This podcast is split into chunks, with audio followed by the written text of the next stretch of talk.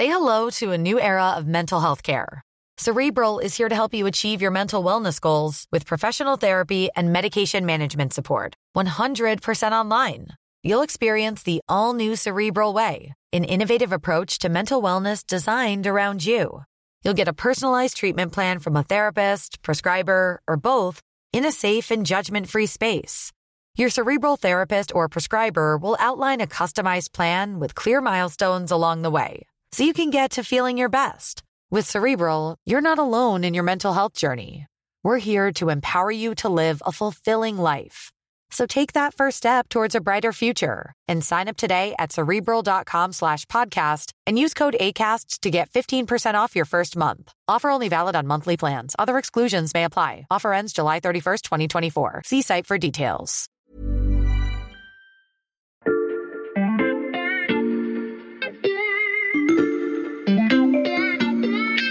Salut, c'est Xavier Yvon. Nous sommes le mardi 11 janvier 2022. Bienvenue dans La Loupe, le podcast quotidien de l'Express. Allez, venez, on va écouter l'info de plus près.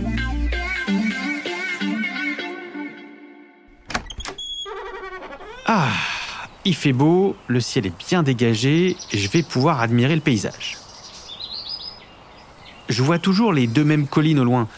Elles sont plus grandes que toutes les autres, on les reconnaît de partout. Il y en a une qui est même un peu en forme de M, comme la coiffure du chanteur. Sur la deuxième, les couleurs changent beaucoup d'un versant à l'autre. Il y en a un qui est plutôt rouge, l'autre quasiment bleu. C'est étonnant, mais tout le monde est habitué maintenant. Et, et entre ces collines et moi, il y a plusieurs villages avec le- leurs bâtiments. Je vois une tour bleue et blanche avec une antenne au-dessus. Elle est là depuis des générations. Bon, vous commencez à me connaître, je ne vous raconte pas seulement la vue de ma fenêtre, je viens de vous décrire le paysage médiatique tel qu'on le connaît depuis des décennies, et je ne l'ai pas fait par hasard, si on imagine la même scène fin 2022, il y a de fortes chances que les collines M6 et TF1 aient fusionné en une seule montagne, et que le village Lagardère se soit définitivement dépeuplé au profit de la commune Bolloré. On passe ces bouleversements qui s'annoncent, et leurs conséquences, à la loupe. Je ne l'ai pas encore prévenu, mais on va inaugurer un nouvel outil de la loupe avec Sébastien Pommier du service économie. Ah bah tiens, il arrive. Salut Sébastien. Salut, c'est quoi ce truc? Ça, alors ça c'est le chronomètre de la loupe, c'est un cadeau du Père Noël. ah, Dis donc, il faut suivre avec vous. Hein. À quoi ça sert? Tu sais Sébastien, dans la loupe on parle surtout du monde de demain et des grandes transformations qui nous attendent. Alors on s'est dit que pour laisser plus de place à la prospective, on allait résumer le passé mais de manière plus efficace. D'accord, tout ça avec un chronomètre donc. Voilà, désormais, le rappel des faits ne doit pas durer plus de 30 secondes chronomètre en main. Et le premier dossier à y passer, eh ben, c'est la guerre éclair menée par Vincent Bolloré en 2021. Euh, D'accord, et donc je fais ça en 30 secondes et c'est à moi de m'y coller. Voilà, t'as tout compris. Alors attends, on appuie, euh, je connais pas très bien encore le chronomètre, c'est ce bouton-là. Voilà, attention, c'est parti. Alors Vincent Bolloré euh, a- possède le groupe Vivendi qui euh, lui-même a mis la main sur euh, les titres du magazine du groupe Prisma qui comprennent notamment Géo, Capital ou encore Gala. Depuis, il est monté aussi à 45% du capital du groupe Lagardère qui euh, édite notamment le Journal du Dimanche, Paris Match et la radio Europe 1. 21 secondes, euh, tu n'as pas tout à fait respecté le timing, Sébastien, c'était 30. Là, c'est express en fait, Xavier. Ok, donc on te fait pas refaire parce que c'est ta première fois, mais normalement c'est 30 secondes. On a tout compris en tout cas, merci beaucoup. On en vient donc à l'avenir. Est-ce que le raid de Vincent Bolloré, que donc tu viens de parfaitement résumer, est terminé Ou bien va-t-il se poursuivre en 2022 L'année 2022 pour Vincent Bolloré, elle est clé. Alors déjà, le raid s'est accéléré parce que dans le, plan initial euh, dans le, chez Vincent Bolloré, l'opération devait se boucler à la fin de l'année 2022 concernant le rachat du groupe Lagardère. Là, il a trouvé un accord avec le coactionnaire principal du, du groupe pour euh, lui reprendre ses parts. Mm. Ça veut dire qu'il va pouvoir, dans le courant février, lancer euh, une offre publique d'achat sur les autres titres restants sur le marché pour devenir totalement propriétaire du groupe. Mm. Derrière, pour consolider son, son empire, ce qui lui manque, euh, c'est un grand quotidien. Parce qu'il a une télé, une radio. Il a la télé, il a la radio, il a les magazines. Maintenant, s'il pouvait ajouter une brique très symbolique mais très influente d'un quotidien, ce serait très fort pour lui. Et on sait qu'il euh, regarde euh, activement le Figaro. Aujourd'hui, le Figaro euh, appartient toujours à la famille Dassault. Mhm. Et ce sont quatre enfants et arrière-petits-enfants qui ont les clés en fait de, de ce mécano. Ils sont pas tous d'accord sur mhm. le fait de céder le, le, journal. Or, il y a une règle tacite dans la famille, il faut qu'il y ait unanimité pour une opération d'une telle envergure. Donc, Vincent Bolloré et Bernard Arnault, qui regarde aussi le dossier, sont obligés de temporiser parce que les DASSOS ne sont pas totalement fixés. 2022, hmm. c'est aussi l'année de la retraite pour Vincent Bolloré. 2022, c'est l'année du bicentenaire du groupe Bolloré. Et Vincent Bolloré a toujours dit qu'il passerait la main le jour de l'anniversaire du groupe, donc le 17 février. Mais j'attends le 17 février 2022 avec beaucoup d'impatience. Je vous assure, j'ai d'ailleurs, vous savez, sur mon portable, une application avec les dates. Vous voyez, 2225 jours. Normalement, Vincent Bolloré est censé transmettre le flambeau à ses quatre enfants mais on sait qu'il restera très très proche du groupe transmettre le flambeau pour éventuellement euh, reprendre ce grand quotidien qui manque euh, au village médiatique de Vincent Bolloré, qui donc euh, s'étend de plus en plus. Est-ce qu'on peut dire que l'opération, le raid dont tu viens de nous parler, est un succès? D'un point de vue capitalistique, hein, c'est très rapide. Sa prise de, de repas s'est faite sans même avoir le, les clés, les actions du groupe. Il a imposé sa ligne, il a imposé des synergies avec CNews, donc c'est allé très très vite. Sur les magazines, c'est pareil. Donc la constitution du groupe, elle est express. Et lui ne veut pas perdre de temps parce qu'il a un objectif, c'est peser aussi dans le débat politique insuffler euh, des idées, euh, mettre en avant euh, des personnalités qui partagent ses idées, parce que l'élection présidentielle arrive dans moins de 100 jours. Bonjour à tous et bienvenue à l'heure des pros ce matin. Bienvenue dans la matinale de CNews. Face à l'info, bonsoir à tous. Édition spéciale avec Eric Zemmour. Eric Zemmour, bonsoir. La chaîne d'information CNews, propriété de Vincent Bolloré, réalise parmi les meilleures audiences dans son secteur face à BFM TV, LCI ou France Info. Sa recette, le buzz et des débats clivants et réactionnaires avec des invités politiques d'extrême droite notamment. La chaîne CNews mise en demeure par le CSA. Oui, c'est une sorte d'avertissement avant sanction. Le gendarme de l'audiovisuel lui reproche de ne pas avoir respecter les règles du temps de parole, celles qui garantissent le pluralisme. Dans le détail, le CSA a constaté que CNews avait relégué les temps de parole de l'exécutif et de la France insoumise à des heures de très faible audience. Sur CNews, au mois de mai, avec ses presque 11 heures d'antenne, Éric Zemmour écrase tout. Oui, ça c'est la grande date de 2022, l'élection présidentielle. Euh, un empire médiatique qui défend une vision idéologique, ça rappelle ce qui s'est passé dans un autre pays. C'est vrai que Rupert Murdoch, qui est un mania de la presse euh, australien, a formé aux États-Unis un bloc euh, conservateur de médias, d'abord avec le New York Post et puis après dans les années 90 avec Fox News. Sébastien, je te présente Alexis Pichard. Il est docteur en civilisation américaine et auteur du livre Trump et les médias. Et cette chaîne Fox News est venue en quelque sorte euh, créer une forte conservatosphère, donc c'est-à-dire une, une médiasphère euh, conservatrice, euh, qui a permis notamment la mise en culture du futur électorat de Donald Trump. Et pour continuer d'imaginer les évolutions du paysage médiatique pour 2022, euh, je lui ai demandé si une victoire de la droite conservatrice était forcément une bonne nouvelle pour ce genre de chaîne. Fox News a prospéré durant toutes les années Trump. Euh, elle a vu ses audiences monter à des niveaux records, de même que celles de, de CNN et MSNBC. Donc c'est c'était finalement une situation un peu étrange où les deux types de médias ont réussi à, euh, à capitaliser sur, euh, sur la présidence Trump. On a tendance à penser effectivement que les médias d'opposition sont, sont davantage euh, favorisés et plébiscités par le public. Mais euh, c'est un peu la position un peu ambiguë de ces, de ces médias, c'est que même s'ils en viennent à être dominants, ils seront toujours dans cette idéologie de scandale, de sensationnalisme et aussi d'opposition franche par rapport à une autorité, à un establishment une idéologie de sensationnalisme qui pourrait donc perdurer après l'élection présidentielle. Euh, on parle là du village qui va finir de se densifier en 2022. Un mot sur celui qui se vide, Sébastien. Euh, cette année, ce sera aussi celle de la fin de l'Empire Lagardère. Ce qui est assez symbolique en fait de l'action, euh, de l'activité de Vincent Bolloré dans le groupe Lagardère, c'est que il est arrivé d'abord comme un soutien et il a fini en fait par euh, reprendre la main sur l'ensemble du groupe. Euh, il était dans une approche euh, très amicale euh, pour aider Arnaud Lagardère qui accumule quand même les, déboires industriels depuis plusieurs années. Et en fait, comme souvent avec Vincent Bolloré, une fois que le, le loup entre dans la bergerie, il finit par faire son festin. Et donc là, clairement, oui, c'est la fin de c'est la fin de l'empire Lagardère. Jean-Luc Lagardère, c'est quand même un industriel qui a donné naissance à EADS. Et EADS, c'est euh, le berceau d'Airbus. Aujourd'hui, du groupe Lagardère, il ne restera plus grand-chose. Mmh. Un empire qui s'effondre, un autre qui s'étoffe, et il y en a un troisième qui va vivre une année cruciale, mais pas pour les mêmes raisons.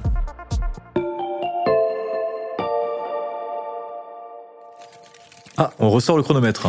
Oui, mais cette fois, c'est pour résumer un deuxième dossier épineux, celui de la fusion TF1-M6. Et j'ai une bonne nouvelle pour toi, Sébastien. Ah bon? Oui, parce que celui-là, ce chronomètre, on l'a préparé pour toi. Merci. C'est parti. Alors le groupe M6 est euh, en vente. Hein. Six dossiers ont été déposés. Bouygues, propriétaire de TF1, rachète le groupe M6. Le groupe sera dirigé par l'actuel patron d'M6. Et le groupe Bouygues deviendrait l'actionnaire principal du nouvel ensemble. M6 et TF1, c'est plus d'une dizaine de chaînes accessibles sur la TNT. 70% du marché français de la publicité audiovisuelle. Sur le papier, l'opération a tout du mariage impossible. Une opération qu'il faudra faire valider par l'autorité de la concurrence. C'est une décision qui pourrait intervenir en octobre 22 et nous, une fusion qui se réaliserait euh, fin décembre, tout début janvier 23. Voilà, donc le français Bouygues et l'allemand Bertelsmann, respectivement propriétaires de TF1 et d'M6, ont donc donné leur accord à une fusion l'été dernier. Est-ce que en fait l'année cruciale n'est pas derrière nous, Sébastien? En fait, c'est cette année l'année cruciale, Xavier, parce que en fait, du côté de TF1 et d'M6, en 2023, tout début 2023, on va devoir présenter une nouvelle convention auprès du gendarme de l'audiovisuel qui va figer en fait les programmes et les règles pour les cinq prochaines années.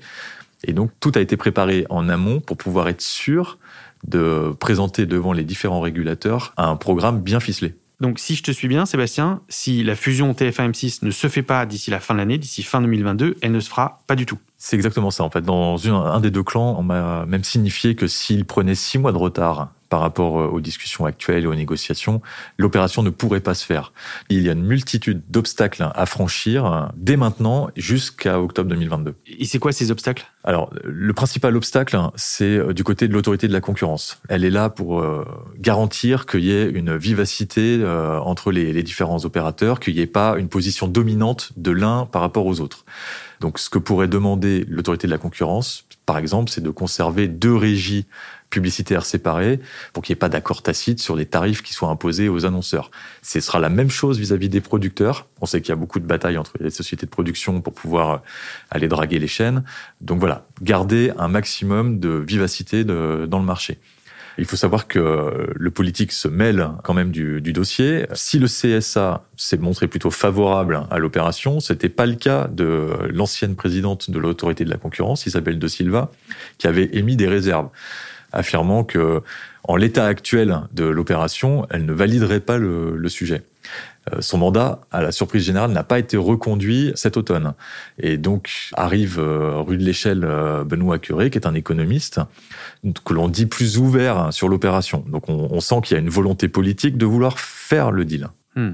Ça, c'est pour le premier obstacle, l'autorité de la concurrence. Il y en a d'autres Si on élargit le périmètre, il est possible que Bruxelles regarde aussi le, le, le, dossier, parce que là, on parle en fait de la, du marché pertinent. Mais on ne sait pas encore exactement comment ça va se découper et quels vont être les, les allers-retours entre les différents régulateurs. Donc la fusion est suspendue aux décisions de ces différents régulateurs.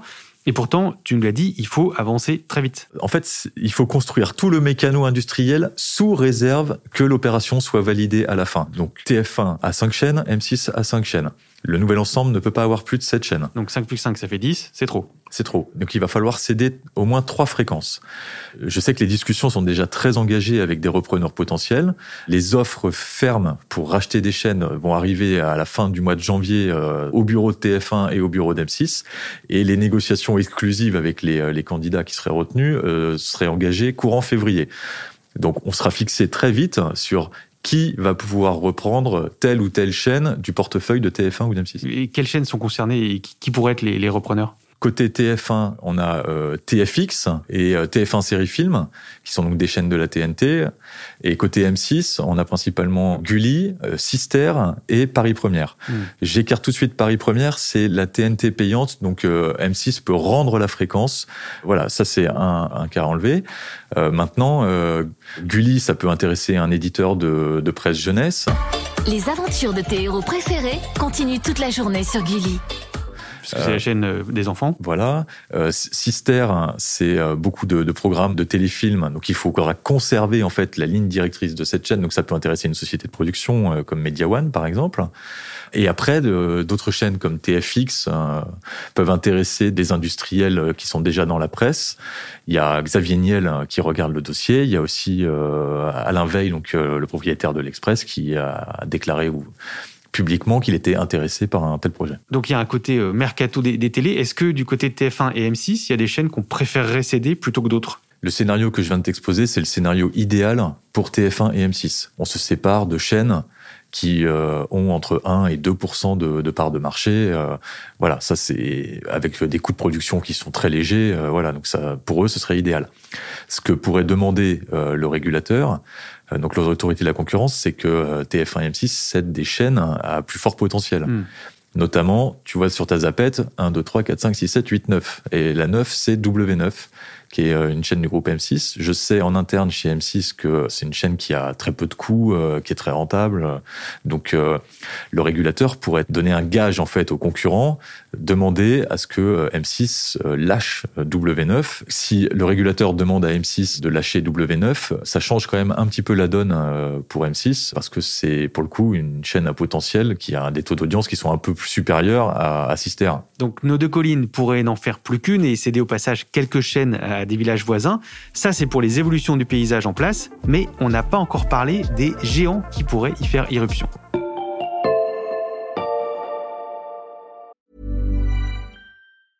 When you're ready to pop the question, the last thing you want to do is second guess the ring.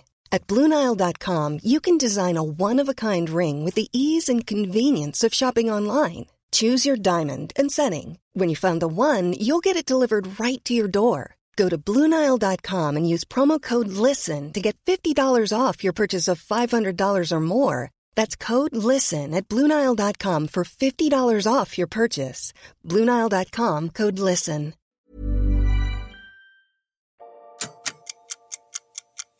Oula mince, je l'ai déclenché sans faire exprès, euh, on n'en a pas besoin pour cette partie.